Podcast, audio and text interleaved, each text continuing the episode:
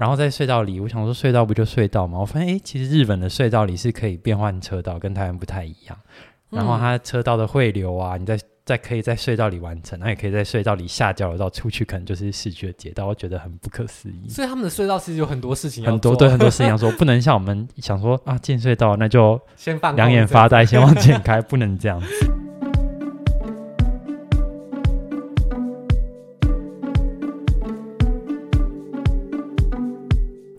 车自驾玩日本似乎是惬意又安全的好选择。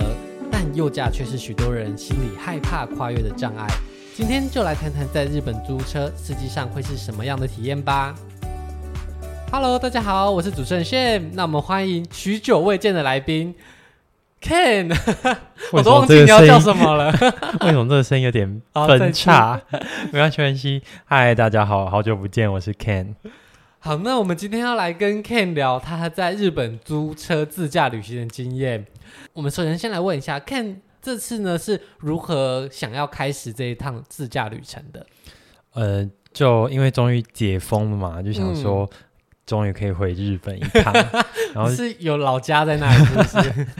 其实有自产，没有，就是想说这次去感觉可以尝试一些新东西，人生还总要有点突破嘛。嗯，对啊，总不能每次都坐在列车上吃火车便 便当，就对新干线觉得 OK 受够了这样。对对对对对，所以这次就想说，哎，试试看租车，因为身边有很多朋友去日本租车，都觉得好像还蛮不错的，就想说试试看。所以你本来就是以租车为目标，然后才选地点，还是你刚好选到地点合适租车？嗯，对，刚好选到地点合适租车。哦。那你这次选择的地方，嗯，旅行的主要位置是在哪里？嗯，这次去的时候就想说挑一个从来没有去过的地方去好了。嗯，然后呃，之前一直很想去就是伊豆半岛玩，就想哎，那感觉可以去伊豆半岛晃晃。然后呃，一直对我来说，他的印象就好像是在东京近郊一样，好像感觉距离东京很近，随随便便就可以到。嗯，然后后来上网查了一下，才发现，哎，原来整个伊豆半岛其实呃内容物蛮多的，蛮大的。然后真的就是铁道有到的地方，比较局限在啊、呃、伊豆半岛的东边。嗯，然后就想说，哎，那好像可以试着就是租车看看看，就是玩起来会怎么样。所以你这次有特别去伊豆半岛的西边这样吗？诶后来也没有，因为啊、呃，因为刚好呃，旅伴想要就是去河口湖啊，就想说，哎，好吧，那就居然都开车了，发现其实如果我假设，虽然河口湖跟伊豆半岛听起来。都好像距离东京很近，但其实这两个地方要串在一起，如果你想要靠大众交通的话，真的还蛮不方便的。哦、可是如果你有车的话，那就真的就是就可以规划在一趟旅行，对，快很多。嗯，嗯，所以这次就为了迁就旅伴，只好放弃没有火车到达的西边，这样还是选择了伊豆的东边。对啊，对啊，对啊，对啊。那哎，但我这个对啊说的好好卖哦。那伊豆半岛的东边呢、啊，有没有什么著名的景点？可以先跟大家说明一下。呃，伊豆半岛的东边大概就是所谓的温泉乡。嗯、那整个伊豆半岛应该就是很多著名的就是温泉圣地。嗯，那它发展的很早。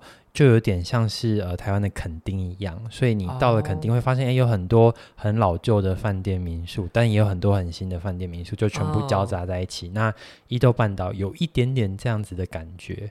那其中最著名的大概就是香根，大家会去泡汤的地方。嗯、那再往南一点呢，呃，就是呃热海。嗯，那热海也是一个发展很早的地方，所以到了热海应该啊、呃、看到的大概就是呃大家会想要在海边度假，可能有沙滩，那也有温泉。嗯，那呃，重点就是东伊豆半岛可以很有名，大家会想早起看日出。哦。对，再来就是东京的情侣，据说啦，我不晓得东京的情侣很喜欢到热海约会，而且我听说热海好像还是偷情的热门的哦？对，这我不知道哎。就是我之前看日本综艺节目啊，然后。好像忘记是偷情专题还是热海专题，哦、反正就是说，哎，说到要偷情，大家会去哪边？哦、好像就有人说到这里，因为就像刚刚提到的，它离东京很近。难怪之前看到有一间台湾的，就是旅馆叫热海，就是你去那边很方便，但是你又不会太近遇到熟人哦。对，懂意思，懂意思。所以就是也是，反正它就是一个。可以好好度假的地方。可你在车站遇到，岂不就尴尬？你在东京总得出发吧？就大家心照不宣，哦、人家可能约在热海见面。对对对。所以这次你主要旅行的部分呢、啊，就是伊豆半岛以及河口湖哈。那我们就是以租车的方式来串联这一次的旅行。嗯，对。这其实就是提到自驾出游的好处之一，就是交通的行程上，你可以比起大众运输更有弹性。嗯，那除此之外，你还有没有觉得自驾有什么好处？还有一个好处是你行李可以丢车上。哦，对，你不用说，比如说，我今天如果想要拉着行李旅行，那你可能到了一个地方，你要先、嗯、先到饭店先把行李丢着，或先到车站找置物柜放。嗯，那它的好处是你可以放心的买东西，直接丢车上就可以了。哦，而且在日本你也比较。不用担心，比如说像到可能到欧洲去，或者或在美国，你担心你的车窗被敲破，或者车厢被打开，会有点小紧张。嗯、在日本，基本上这方面我是觉得就相对比较放心一点。所以其实你在旅行的轻松程度也会高。是啊，再来就是呃，如果你的行程里面有就是。不喜欢或不想要或不方便走路的老人或小孩的话，像你的旅伴吗？没 有没有，就是如果你这是一趟校亲行啊，那就很适合开车。嗯对，其实就是在开车的过程中，也可以减少非常大量的步行距离。对，对对，因为我最近去日本，就是带长辈去，结果我们每天步行两万步，跟行军一样。好健康哦，好健康。对，然后我第一个投降这样。所以如果今天是以开车自驾的话，其实对于旅行者的负担会小很多，无论是在个人行走的距离上，嗯、或是在背重物啊，或是携带行李的部分。对对对对对。那这样子，你觉得自驾有没有坏处？好处我觉得还有啊，还有什么好处？大概就是呃，租车的，如果你很多人一起分的话，我觉得租车的费用会比你搭一些大众交通，尤其是新干线还要来的哦便宜便宜许多。对，嗯，然后还有大概就是呃，景点跟景点之间，如果假设要花很多时间在转车或是呃规划路线，那就是租车的话，你直接在地图上是可以点跟点直接开到你要的去的地方，就不用将就于大众运输的时间。对啊，对啊，你就可以缩短你。点跟点之间的时空，你就可以让你的旅行更丰富，这样子，对对对对，不会花很多时间在等车或者是排队上面。没错没错，那这样听起来没有缺点呢？还是有一点缺点。什么缺点？缺点就是会有一个人需要当开车的那个人，这样吗？对对对对，就是 呃，毕竟日本还是右驾嘛，很多开车的习惯跟在台湾不一样，嗯，所以一开始压力确实是有那么一点，嗯，然后再来就是日本很多呃路。我不敢说全国都是这样，但至少这是在伊豆半岛的跟河口的路线啊，还有市区的高速公路，我觉得路都蛮蛮窄的。哦，当然它的车也车型也比较窄，但就会觉得好像车子放到路上就满了，就没有像台湾那么多余裕，或像在美国这么多余裕，你就会开的比较紧绷一点。哦，了解。所以其实这些烦恼都是驾驶的烦恼。对。大家就是评估看看喽。对对对，好，那我们等一下会来聊一聊，这次 Ken 当驾驶究竟遭遇到多少心灵上负荷？嗯，嗯，那刚刚有提到在租车其实安排行程上啊是比较方便的。不过，身为驾驶，你一天大概会怎么样安排你开车的路程？你有没有规定一天是只能开几公里，或者是不要开超过几个小时？好像没有诶、欸，但确实会对于。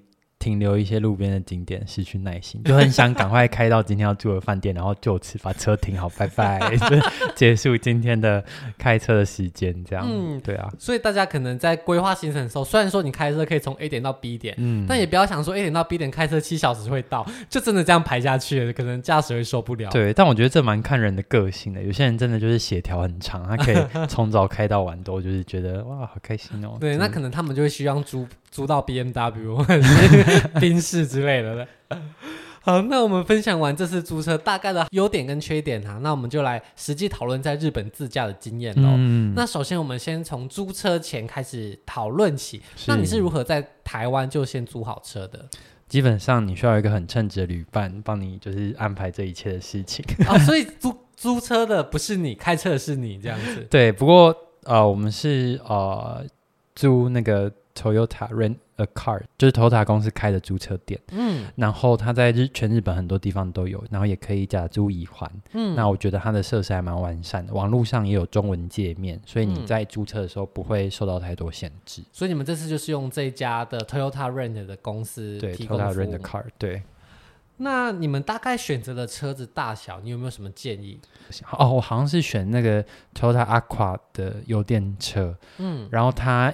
原则上是就是一般的就是四人座的轿车，可是我觉得它的大小其实要坐四人应该有点勉强，因为后座的乘客的空间其实蛮有限的。我觉得小孩可能还好，但如果是大人的话，可能就会坐的不是很舒服。而且行李后箱的话，我们大概放两个人的行李就满了。所以其实日本的车子可能都有比想象中还要再小一点点，所以要特别先去调查那个车型，对不对？对对对。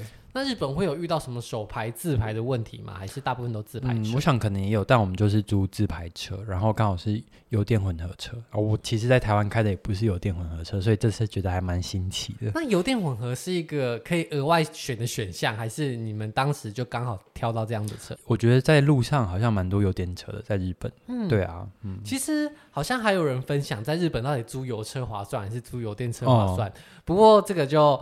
呃，可能依据你的时旅行的时长而定啦，也没有一个公定的，到底哪个比较划算，嗯、大家就自己研究一下。嗯、那你们大概租的价格？我们租的价格，我们去了六天，但实际租车的日程只有四天，嗯、那是假租乙还。那我们租的价格，呃，总共是呃四万一千多日币，所以折合台币大概不到一万块，九千多块钱，就等于一天的租车费用就是两千多块。嗯、那你如果有越多人在这趟旅行中，你可以就越划算。嗯，对，而且其实真的很便宜，因为九千多块很容易你这样不小心坐一坐就就爆了。如果你没有买 pass 的话，而且最近 pass 听说又要涨价。嗯，嗯，不过在租车可能会有一些配备要选配，或者是、嗯、呃，比方说导航啊，或是 ETC 这一类。那理论上这些都是标配在里面的吗？呃，导航它是标配的，然后 ETC 的话是。在取车的时候，他才问你要有没有需要 ETC。嗯，那通常 ETC 也不见得需要，就是盲选，因为如果你只是在，比如说我今天坐车到了某个景点，那个景点我租个车绕一绕，不会上高速公路，那其实也不需要租 ETC 的卡片。嗯，那像我们这次在羽田机场附近租车，我们前两天是开到蛮多高速公路的，所以我们就有租 ETC 的这个设备。嗯，然后呃，其实它。他会一开始先给你，然后就插在你的车子上。嗯，那等你还车的时候，再帮你算价钱，说，哎，你的这个呃 ETC 到底算了多少过路费，在、哦、最后一起结账。所以他就是等于一个先帮你预缴，然后你再跟他结算就好了。对对对对对对，那还蛮方便的。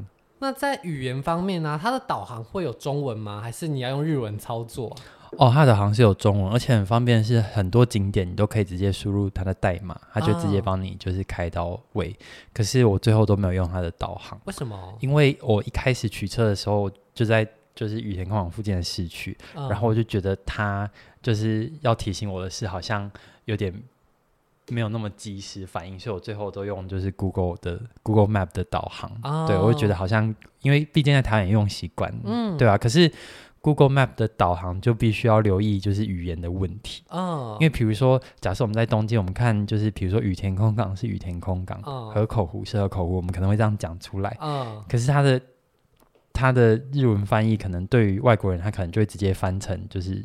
就是英文哦，对啊，所以你可能会一时意会不过来，说，哎，他讲的这个地方是在哪里？所以 Google 的地图到日本之后，他也不会讲中文，他就会念羽田国际工厂的日文念出来。他的讲话就是会，虽然说说，哎，在哪里左转，在哪里上交流道，嗯，可是他会突然冒出前方，你比如说前方你要在某某某地方下，可是你会觉得，哎，你以前都是记汉字的中文，可是他突然讲日文，你会。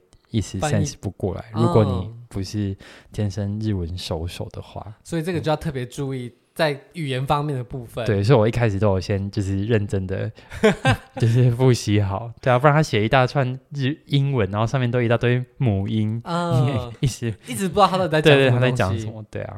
嗯，那在取车的过程中，工作人员都是讲中文、英文、日文。诶，英文，而且就是我觉得他们遇到要讲英文压力也是也是很大，对啊，嗯、所以也是有点稍微有点在鸡同鸭讲。不过他会取出一个就是日文的，就是 template，然后就是一叫你看，叫你签名这样。哦，嗯、所以其实也在懵懵懂懂的过程中交车完成。对对，确实确实，就哦，好 好好，咚咚咚，这样 就上车了。那在日本租车或有没有什么证件是一定需要带，要特别提醒大家的？啊、我一开始很天真的以为就是。去日本嘛，不就带个国际驾照就行了嘛？后来才呃，在我出国的前几天、前几刻，我才认真的上网 Google 了一下大家去日本开车的心得，才发现原来去日本居然不是。要带国际驾照哎，没错，但日本 要带的是自己的驾照跟一个叫做日文的译本，译本对，对。那日文译本是什么东西？日文译本就是因为呃日本没有承认我们的国际驾照，嗯，可是台日交流协会有出一个译本，嗯，也就是说我到监理所我可以拿着我的驾照到监理所，就是申请一个日文译本，嗯，那它就是一张 A 四纸，上面就写着说，哎。这个人的驾照它是什么用途？可以开什么车？嗯，然后后面有对应到就是哪些你的驾照的效力是可以在日本开哪些项目的车？嗯，它就是一张 A 四纸。所以如果想要在日本自驾的话，就是必须要到监理所或监理站先申请日文的译本。那此外呢，你自己驾照的正本也要带去，这两个同时出示才会有租车跟开车的权利。这样了解。所以大家如果要在日本自驾的话，记得国际驾照是没有办法使用的，需要你自己的驾照跟日文译本。对，没错，没错。而且据说以前好像可以在日本补办，但是好慢慢的好像越来越困难，所以很有可能你当下没有带你的租车行或你整个行程就会。需要被大改，所以一定要特别注意这件事情。真的很惨，因为我听说，如果到现场补办，可能等到译本真的下来的时候，你也差不多要回国了。对对对，你就只能带着日文译本回台湾，下次到日本再用。没错，没错，没错。好，那分享完租车的事项之后，我们接下来就要准备上路啦。那刚刚有提到你们是在羽田国际机场那附近租车吗？嗯，对对对。那其实，在羽田国际机场要前往。郊区就是你们的目的地的时候，是中间的路其实是蛮复杂的，哦、对不对？对，因为在台湾来说，其实国道也就是几条而已。那在日本的高速公路，它跟台湾的高速公路有没有什么样的差距呢？呃，日本的高速公路网，我我觉得蛮就是稍微有点小复杂，然后有些路线就是。呃，可能就一小段，然后就是换来换去，所以我们我们从羽田空港到第一站河口湖，其实也换了不少交流道，然后事先有点往东京的市区开，然后再到往呃河口湖的方向，所以一开始其实换了大概我印象中三四个交流道有，因为我印象在东京呢、啊，看到那个。道路其实它是一层又一层一层的叠上去，嗯，对。然后据说你在东京只要错过一个交流道，你可能就会绕非常非常远的路，或者是才可以回来，对不对？对，或者是你会到一个就是不知名的地方。没错。那如果你不是在地人的话，你真的会很紧张。那你在一开始出发前有这样子的担忧吗？我确确实蛮担心的，所以我一开始就想说，那我总要对这个路很熟，我不能等到导航跟我说这里，然后我说它到底是哪一个，我才。措手不及，而且又在高速公路上，肯定是压力很大，所以一开始就在 Google 上就是先冥想了一次，就是看着它的就是高速公路路线，大概知道我在哪个地方必须换交道。我稍微复习了几次，至少我心里比较有个底。我到这个地方，我很确定就是这里就会转。所以你就是在 Google 地图先导航一次，对，对，对，然后再沿途看街景这样子。没没错没错没错，你等于就是空中开一次车，然后到时候再开一次。对，不过就是我。比较可能我比较就是紧张，对，紧张一点。应该后来发现啊、呃，因为到了第二天、第三天我就没什么看，其实也是 OK 啦。所以实际上在那个错综复杂的高速公路里，嗯、还是有机会可以找到路的，对，对了。而且它的高速公路其实就是看地图上你会觉得，哎，国道嘛，就想象中像我们的中山高，大概这种感觉。嗯。可是，一上去发现它国道其实很小，我觉得比我们的快速道路还要稍微窄一点。就是这我开过的啦，都比我们快速道路稍微窄一点。然后就是上面的车其实蛮多的，然后到了我们快到进东京市区的时候，那个国道刚好就完全在隧道里，嗯，然后隧道里的那个闪灯啊跟警示灯，就让我有一种在开那种跑跑卡丁车那种电动感，因为电动化就是真的就是有点国道的感觉，嗯，然后在隧道里，我想说隧道不就隧道吗？我发现哎，其实日本的隧道里是可以变换车道，跟台湾不太一样，然后它车道的汇流啊，你在。在可以在隧道里完成，那也可以在隧道里下交流道出去，可能就是市区的街道，我觉得很不可思议。所以他们的隧道其实有很多事情很多对很多事情要做，不能像我们想说啊，进隧道那就先放两眼发呆，先往前开，不能这样子。有时候下交流道，然后是在隧道里完成。对啊，对，所以这真的是要特别小心。对，那在日本的高速公路上面的车子的车速会很快吗？嗯，我觉得还好，不过我觉得这点有点不应该，因为出发前没有仔细想好，就是日本的速限到底多少，嗯、然后一上路发现，呃，路上也没写，嗯，然后也没有什么所谓提醒你车速照相或有测速照照相这回事，嗯，所以我就是在一个很不确定的呃速度上一直开，然后一直问副驾说，嗯，这里速限是多少？然后副驾说，嗯，我也不知道，然后就一直开一直开，然后就到目的地了。不过我听说是啊、呃，跟着车流走，但不要超速太多，因为。一旦被罚，就会罚很重。据说好像是一百公里时速，哦是哦，但是好像大家都。那我真的蛮幸运的，所以大家就是讲说啊，你就跟着别人就好了。对对对对。好，那这是提醒大家，在日本一开始。大家可能会很紧张，就是在各个高速公路穿梭的事情。嗯、是。那日本除了高速公路有点跟台湾的不太一样以外，还有一个最明显差别就是刚刚提到的右驾这件事情。对，右驾。那你以前有开过右驾车吗？我从来没有，这是我此生第一次。那你开右驾车，可以跟大家分享一下，身为一个右驾新手，从左驾换到右驾，会有什么样的困扰吗？嗯，一开始我要去开之前，我其其实心中蛮茫然，我想，嗯，这到底。会怎样？然后所有人都说：“嗯、哎呦，你雨刷一定会打错，你雨刷一定会打错。”然后说：“哦，就雨刷打错吗？什么了不起？”嗯、然后因为我其实，在台湾开车有很多很可怕的记录，所以在记录 就是比如说，呃，我开在逆向车道上，我还以为我是就是对的这样子、嗯、之类之类。然后，呃，我出发前，我姐就很担心我的状况，然后她就。就是很语重心长，一直提醒我要注意啊，要小心啊，然后还说他很替我的旅伴感到担心这样子。然后就在我出发前，他贴了一篇就是网络文章给我看，嗯，然后那个标题就说，在日本自驾比雨刷打错边还要重要的事。对啊标题就是这样。这我觉得这文案很好，这标题蛮吸引人，嗯、那我就认真的进去读啦。那原来是一个在啊、呃、旅日很久的。台湾网友写的一篇文章，我觉得还蛮实用的，大家或许可以去搜寻看看。那你可以提几个你觉得比雨刷有没有打错还要重要的事情吗？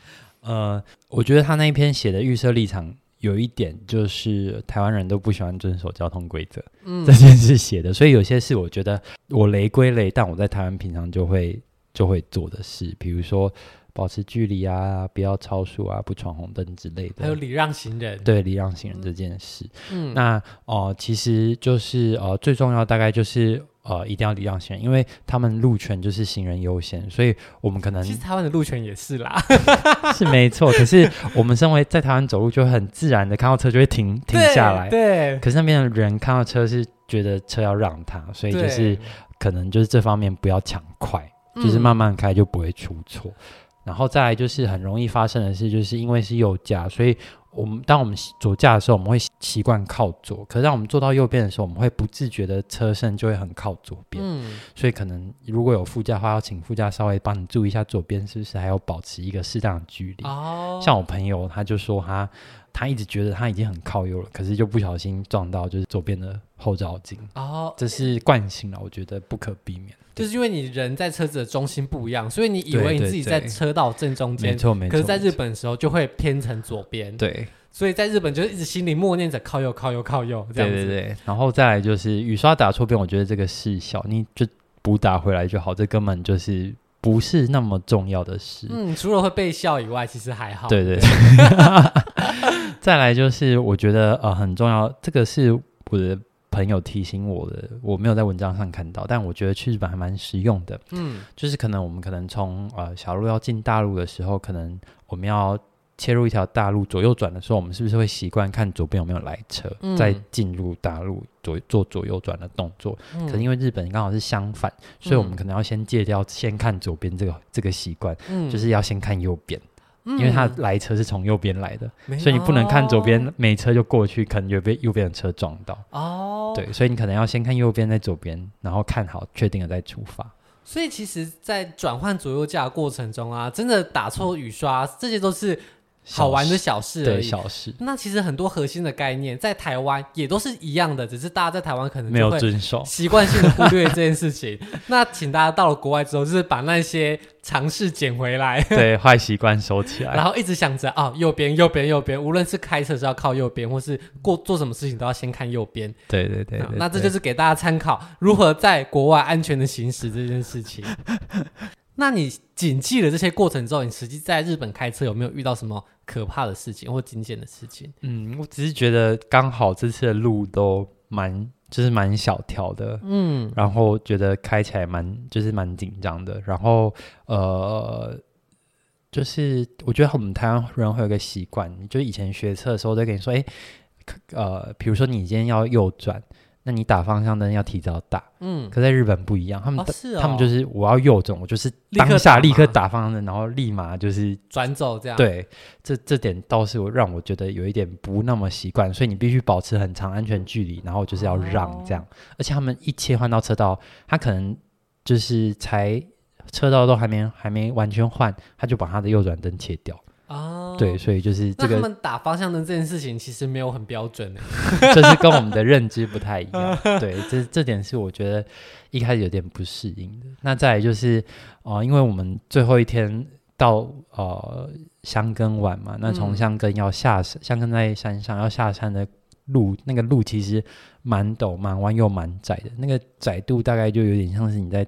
我觉得甚至比泰鲁格的公路还要窄，就等于车放进去就满了，就很像用汽车去玩直线七秒那种感觉嘛，就一个不小心就要超线了。对，然后又陡又弯，重点是刚好那是观光胜地，所以车超多，然后大巴也很多，嗯、然后我们就目睹前面下山的过程中，目睹前面有一台车就是小客车撞上要上山过弯的，就是巴士。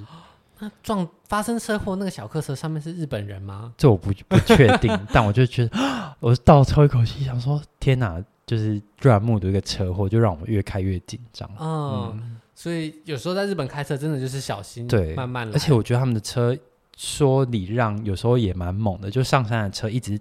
吃过中线，就转弯的时候一直吃过中线，没有减速，我觉得，嗯，这是对的吗？这是日本人吗？对，然后是是日本人吗？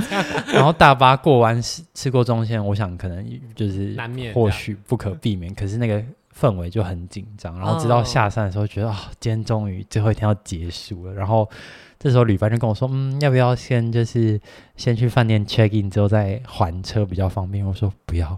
我要赶快把车换掉，不然真的是压力太大了，越开越腿软这样。有时候大家都会觉得日本人好像开车真的很遵守规矩，很怎么样，但是在很多时候，其实还是要把自己能做的事情都做好。对，对啊，不要把开车安全的希望寄托在其他人身上，还是自己先做好自己能做的事情。然后我觉得我的心法就是，你放慢速度，就是嗯，慢就是快。啊，慢慢来比较快。对对对，放慢速度，你就可以很顺利的到你要的地方。那日本人会一直在后面扒拉扒，觉得你开太慢？我觉得这倒不会，但确实他们遇到能超车的地方，他们就会，你感受到他的不悦，就会超 超车过去。不过就你就不要理他。对，我觉得当人拿坐上驾驶座，握起方向盘之后，不管是哪一国人，都有路怒症，对，都会有断掉的瞬间可能性。大家不要轻易挑战。那分享这么多开车的有趣的事情呢，或是紧张的事情，希望大家也对日本自驾这件事情能够抱着更放松的心态，但是更严谨的心情来去执行这件事情。相信你的旅程就会过得很顺利，也非常的方便。那经过了这次的日本旅程之后，你觉得下一次你还会再挑战于日本自驾吗？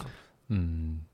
嗯，到 到了后面几天，我真的很想说，我、哦、下次来日本，我我搭搭 JR 就好了。不过我相信总有一天，我还是还是会想要开开车的。就想说，难怪 JR Pass 卖那么好，这样，因为其实方便性真的差蛮多的。嗯，所以如果今天未来要选择日本自驾的话，如果是新手的话，你还会这样建议吗？我一直我这我不晓得，让我一直听我的。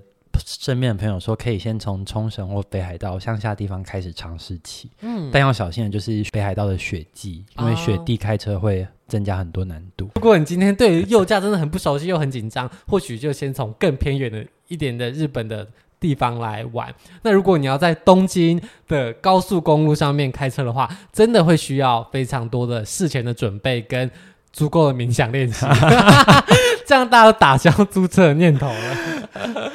好，谢谢今天 Ken 跟我们分享他在日本自驾的经验。那希望也能够帮助到许多可能想要尝试自驾，但是还不知道到底自己有没有能力的朋友。嗯，那我们今天的节目就到这边，大家下周见喽，拜拜，拜拜。